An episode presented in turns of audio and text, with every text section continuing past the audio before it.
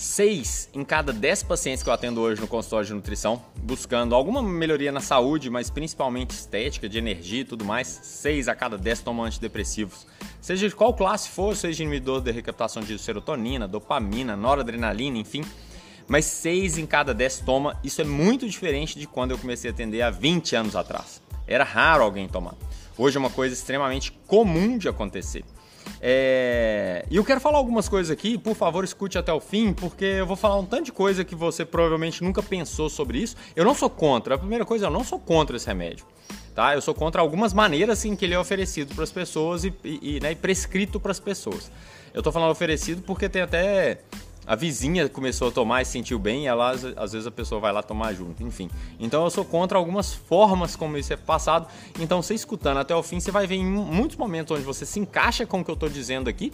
E outras coisas falar assim, é, isso aqui não, isso aqui não. Mas muitas vezes fala assim, eu nunca pensei por esse ângulo, é isso onde eu quero chegar. É, mas enfim, por que, que tá essa onda aí subindo cada vez mais? Né? Uma, porque a prática médica ela muda com o tempo. Outra, é, porque nosso estilo de vida é totalmente diferente do que há 20, 30, 70, 200 anos atrás.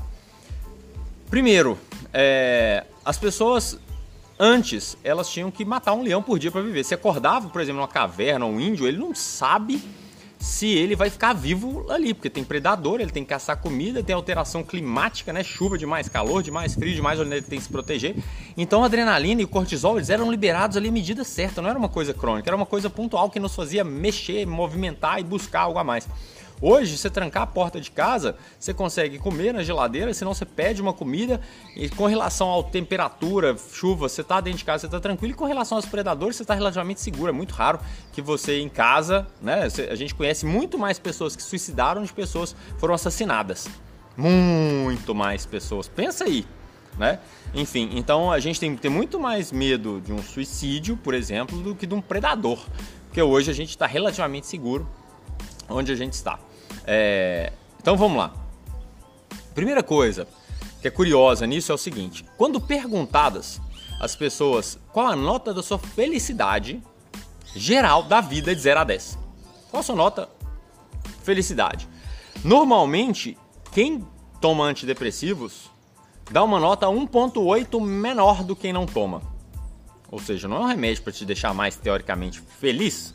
Não é isso, a pessoa está triste, né? Ela não está com energia, ela está para baixo e ela buscou um remédio para deixá-la mais feliz. É, ou para não afundar. Mas então a nota tinha que ser um pouquinho melhor, não é 1.8, ou seja, quem toma estatisticamente tem uma felicidade menor do que outras pessoas. É, outra coisa muito legal é que hum, quando a gente analisa as, as pessoas que suicidaram, eles têm estatística tudo quanto é jeito, tá? Mas muitas delas mostram que mais da metade das pessoas tomavam antidepressivo. E é um paradoxo. Você está tomando um remédio que é para te deixar não afundar, mas e aí? Por que as pessoas fazem isso? Por uma coisa muito legal que provavelmente eu vou falar aqui que você nunca pensou. pensou. As, as pessoas que, que. O efeito desse remédio, desses, desses remédios, na grande maioria das vezes, é te fazer aceitar o ruim. É falar assim: tá ruim, mas tá bom. Pensa nisso.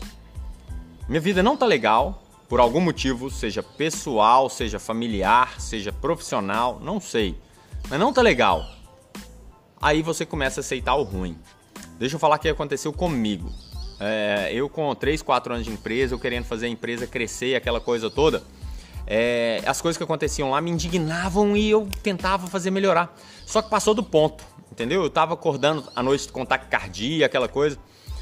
É, aí eu procurei é, é, ajuda, porque eu não tava dormindo, tava ficando cansado já, não tava rendendo mais. E tava ficando mais estressado. Ah, não, toma um remédio aqui, um inibidor da recaptação de serotonina, no caso. E depois eu vi que eu tava aceitando as coisas ruins que acontecessem na empresa. Então, para a empresa, eu tomar esse remédio era péssimo. Péssimo. E para onde eu queria chegar na minha vida também era péssimo, que eu queria fazer crescer. E eu de repente dei menos atenção aos problemas que tinham lá e simplesmente falei assim: ah, acontece, melhor aceitar e viver com isso. E não falar assim, não, nós precisamos melhorar isso. Não, nós precisamos melhorar isso. Entendeu?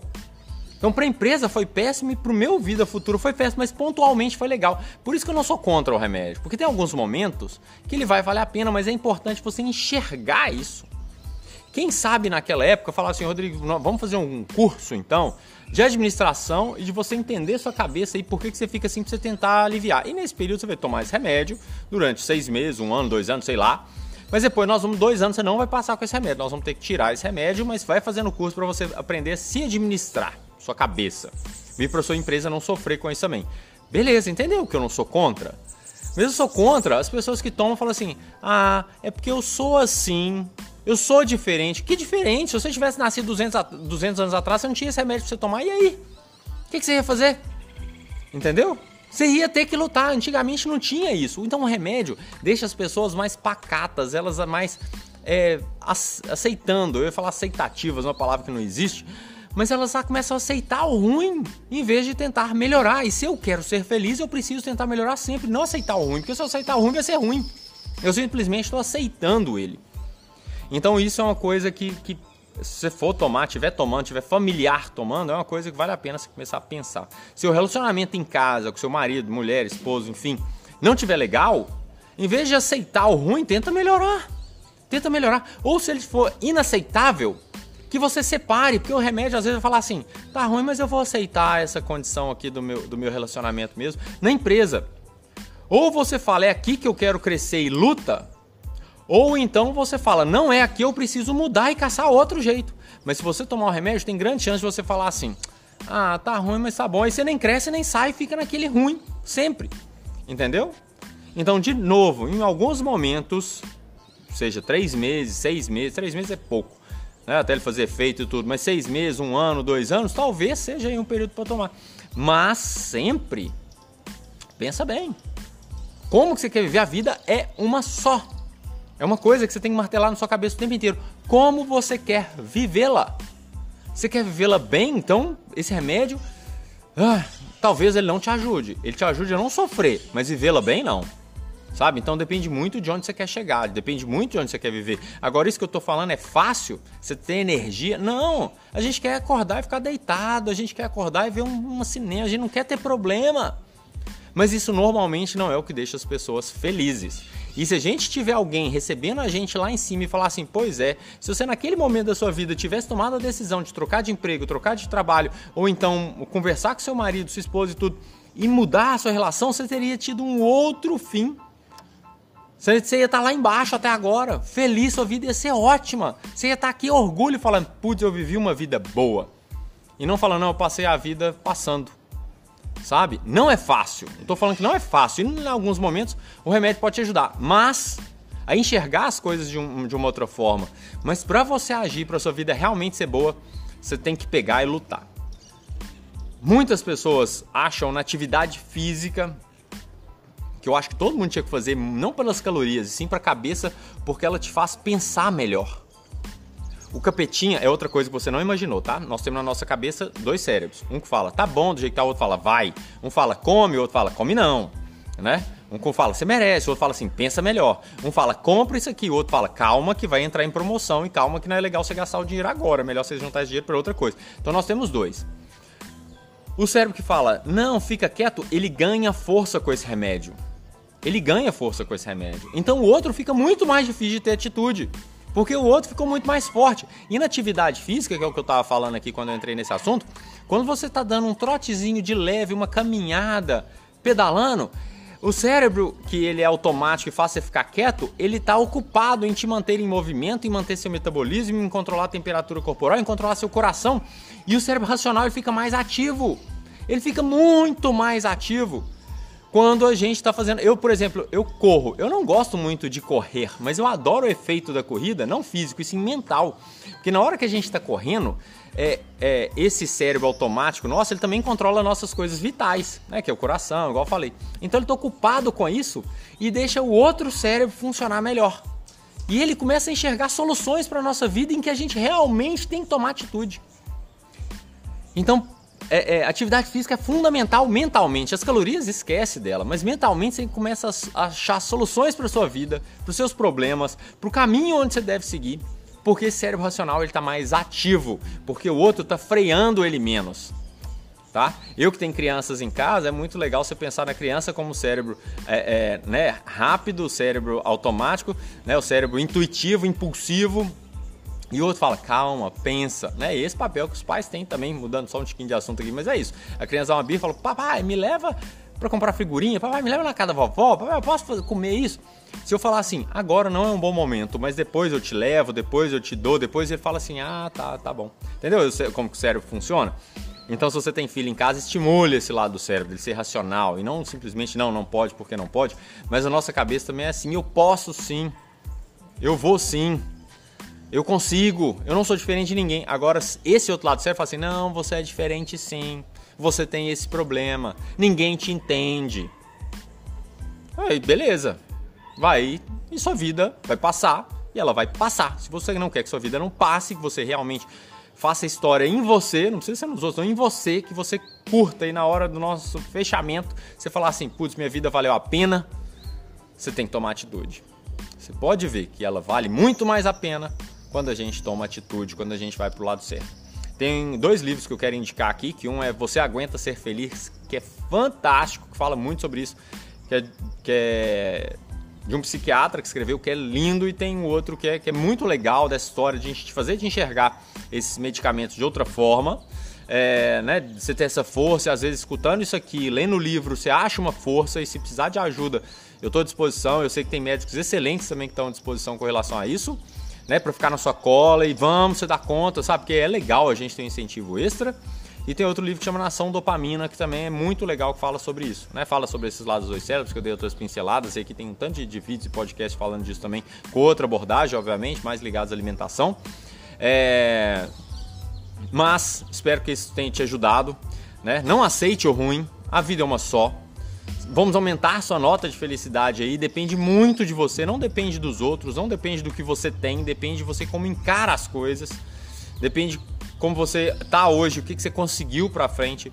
E no final de tudo, a gente tem um sentimento fantástico, que é orgulho, que é felicidade, sabe? É, no caso da alimentação, muita gente fala assim: ah, come um bombom que você vai ser mais feliz, pede um sanduíche você ser mais feliz. Eu como, né? Quem, quem escuta minhas coisas ligadas aí à alimentação, vê que fala eu como, eu ensino as pessoas como comer isso de forma onde você não engorde, mas principalmente onde você não tenha culpa disso onde você coma racionalmente e fala, vale a pena, vale a pena sim.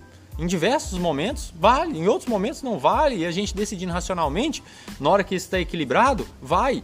Eu tenho mais dificuldade, muito mais dificuldade com pacientes que tomam antidepressivo. Porque ele fala: meu corpo não tá legal, minha saúde não tá legal, minha estética não tá legal, mas tá bom. Então, é, é, é, são dois pacientes que eu tenho muita dificuldade, tá? Que é pós-bariátrica, pessoa emagreceu e engordou de novo, porque ele já fez a coisa mais extrema para emagrecer e deu certo, mas deu errado depois. E os pacientes tomam antidepressivo porque ele começa a aceitar o ruim. Tipo, ah, o que que tem? Vou comer mesmo, a vida tá tão ruim e isso me deixa mais feliz. Agora eu pergunto, se eu comi hoje cedo é, 50 gramas de chocolate, uma barrinha de Kit Kat, uma barrinha de Five Star, uma que eu adoro, tá? Tô falando de chocolates aí que eu adoro é, 10 bolinhas da Lindt. Eu tô mais feliz agora por causa disso? É só na hora, então não é felicidade, é um prazer momentâneo que é totalmente diferente. Uma pessoa que fuma, ela não é mais feliz, ela tem um prazer momentâneo do cigarro, mas se falar pro fumante que ele tem notas melhores de felicidade que outras pessoas, não tem. Você não vai dar uma nota melhor da sua felicidade se alguém tivesse essa pergunta 3 horas da tarde e você tivesse comido uma caixa de bombom depois do almoço, uma caixa de bis, não vai dar. Pelo contrário, não vai dar. É isso, tá? Então é, isso me deixa bem indignado lá dentro. Né? Esse remédio que eu tomei, esqueci de falar, ele me deu a diplopia depois, que é enxergar dois, que nem na bula não tinha na época e por isso eu parei de tomar. É, é, o pessoal tava querendo me dar outro remédio, outro remédio, falava que eu ainda estava estressado. É, e eu comecei a enxergar dois e um dia à noite eu acordei assim e falei, gente, esse negócio é do remédio. Eu fiz três ressonâncias da cabeça, ninguém sabia que eu tinha, enxergando dois, não conseguindo trabalhar direito durante três meses. Seis meses eu comecei a ter diplopia. Ainda tomei mais durante três meses ainda um remédio para dormir melhor e a diplopia não melhorava, pelo contrário, ela só estava pior nessa acomodação visual. Uma noite eu acordei e falei, é o remédio, vou parar com isso. Parei. Com 15 dias eu estava bem. Três ressonâncias na cabeça e era o remédio. Então, muitos sintomas que a gente tem, até de dor de cabeça, intestino preso, outras coisas, podem ser esse remédio, sim. Né? Fora, não vou entrar nesse assunto, não, mas só para você saber o que aconteceu comigo, que às vezes é o que acontece com você ou alguém que você conhece também. Espero ter ajudado. Valeu!